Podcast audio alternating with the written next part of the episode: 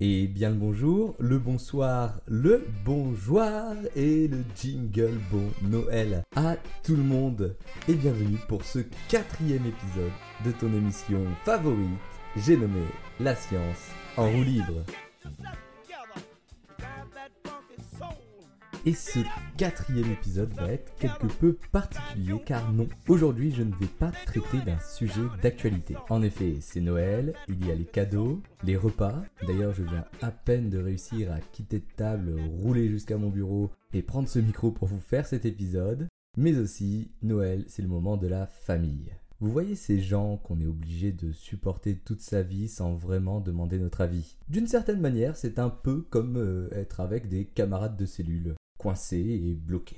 Néanmoins, cette famille m'a donné une idée. En effet, ayant beaucoup de cousins-cousines, tontons-tata et grands-parents, j'ai décidé de mettre la main à la pâte et de réaliser le cauchemar des parents. J'ai pris mes petits cousins et leur ai demandé de me poser une question qu'ils avaient en général sur les sciences. Mon objectif sera très simple, leur répondre de façon concise avec un discours adapté en moins d'une minute.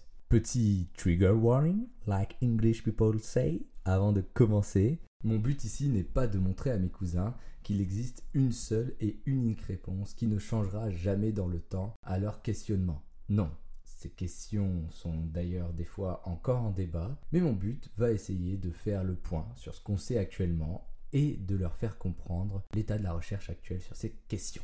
Allez, on en a marre d'attendre, on démarre avec the first question. Bonjour, je m'appelle Léa, j'ai 10 ans. Je voudrais savoir pourquoi nous ne pouvons pas habiter sur d'autres planètes. Léa, c'est une très bonne question qui a plusieurs réponses. Tout d'abord, pour réfléchir à vivre sur une autre planète, il faut réfléchir à comment nous vivons sur notre belle planète bleue. Et assez rapidement, on se rend compte qu'on est des chanceux. Car oui, le McDo intergalactique n'existe pas encore. Et on se rend compte que sur Terre, nous n'avons pas de difficultés particulières à trouver de l'eau, de la nourriture ou encore de l'oxygène. Donc déjà, si tu décides de partir en voyage interplanétaire, visiter une planète, Léa, tu vas devoir beaucoup plus te préoccuper de ta nourriture, de ton eau ou de ton oxygène et mettre de côté pendant un moment jouets reçus à Noël. Mais encore, déjà qu'on se les gèle un peu dans Schnorr, je peux te dire que tu vas devoir bien sélectionner ta planète.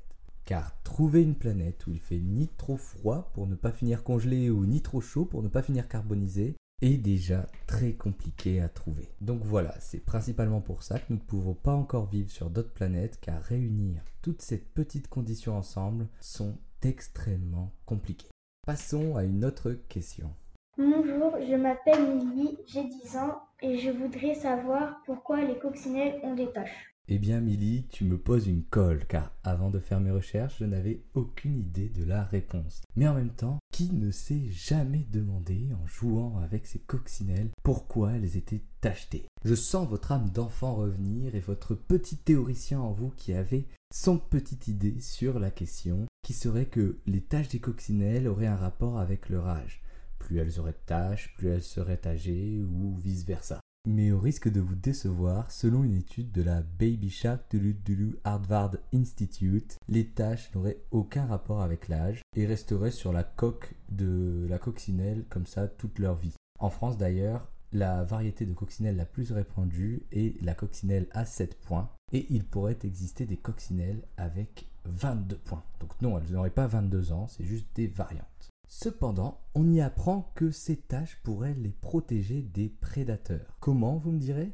Eh bien, une fois la coccinelle en bouche d'un prédateur, à cause de substances légèrement toxiques, elle laisserait un goût vraiment pas tip top trop chouette dans sa bouche et cela pousserait les prédateurs à ne plus s'approcher, qui remarquent les coccinelles au goût pas très bon grâce à ces taches noires. Mon téléphone du standard sonne, écoutons la prochaine question. Bonjour, apparemment moi je m'appelle Ethan et j'ai 13 ans. Je voudrais savoir pourquoi euh, les planètes du système solaire tournent autour du Soleil. Voilà. Excellente question qui rejoint celle-ci d'ailleurs? Bonjour, je m'appelle Michel, j'ai 36 ans et je voudrais savoir comment est né le système solaire. Allez, je me sens chaud, partons pour une double réponse. Tout d'abord répondons à la dernière.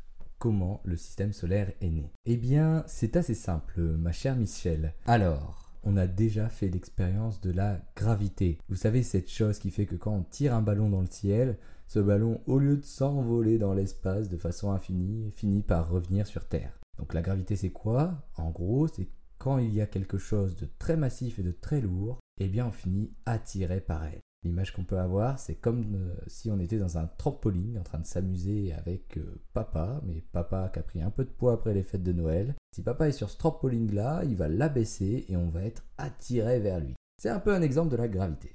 Et quel est le lien avec la formation des planètes dans tout ça, vous me direz? Eh bien, si l'on remonte le temps, il y a 4,5 milliards d'années, notre système solaire n'était qu'un grand nuage de gaz et de poussière. Et ce nuage, à cause de la gravité, s'est en quelque sorte effondré sur lui-même en son centre pour former le Soleil. Le Soleil, ensuite devenu assez lourd par rapport aux autres composants de ce nuage de gaz et de petites poussières, les a fait graviter autour, et ces gaz et poussières ont encore une fois à cause de la gravité entré en petites collusions formant des objets de plus en plus gros. Et c'est comme ça que les planètes sont nées. Elles sont nées en s'accumulant, en s'accumulant de petits gaz et petites poussières. Et c'est comme ça qu'on a obtenu notre système solaire. Et c'est aussi pourquoi les planètes gravitent autour du Soleil. Allez, revenons sur Terre et passons à une autre question.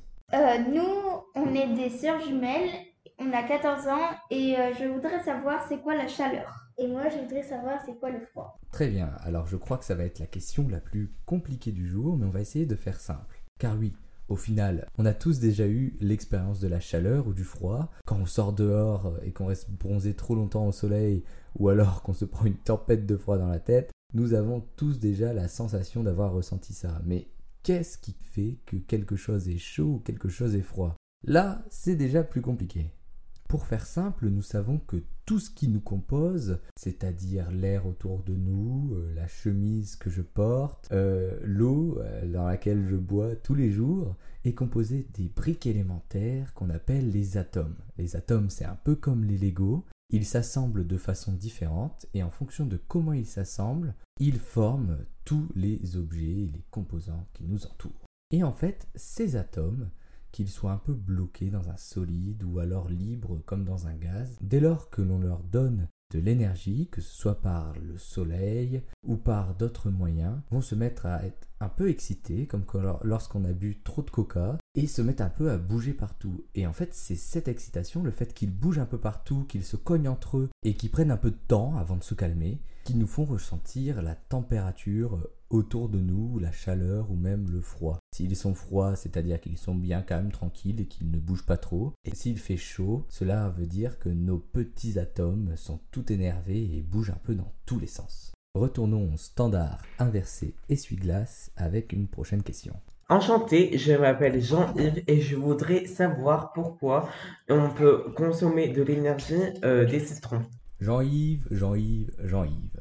Ta question est excellente et permets-moi de faire un peu le politique qui tourne autour du pot car j'aimerais revenir sur comment tu as formulé ta question. En effet, j'ai bien compris où tu voulais en venir et je pense que tu veux parler de comment un citron peut produire de l'électricité. On a vu passer certainement ces petites vidéos où on plante euh, des sortes de tiges métalliques dans un citron et dans un autre récipient et on peut allumer une ampoule avec ça. Au final, pour savoir comment ça marche, il faut euh, regarder un peu comment les piles fonctionnent en général. Elles ont deux compartiments un positif qui signifie qu'en fait il a un peu moins d'électrons que l'autre et un négatif avec plus d'électrons. C'est d'ailleurs les signes plus et moins que l'on retrouve sur cette pile. Et en les mettant en contact dans un circuit ou dans autre chose permettant aux électrons de bouger, bah, ces électrons vont avoir tendance à combler ce manque et à faire euh, générer et circuler l'électricité.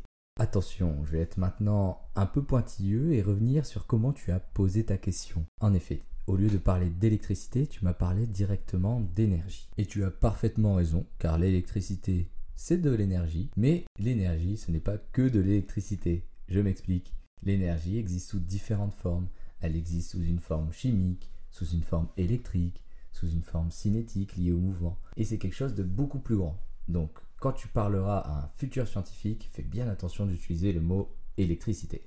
Oula, je viens de voir que le temps passe très vite, donc passons à la dernière question de la journée. Oui, bonjour, je m'appelle Aude, j'ai 45 ans et euh, en ce moment j'aimerais bien planifier mon futur voyage. J'ai vu la Jamaïque et il y a des rivières bioluminescentes.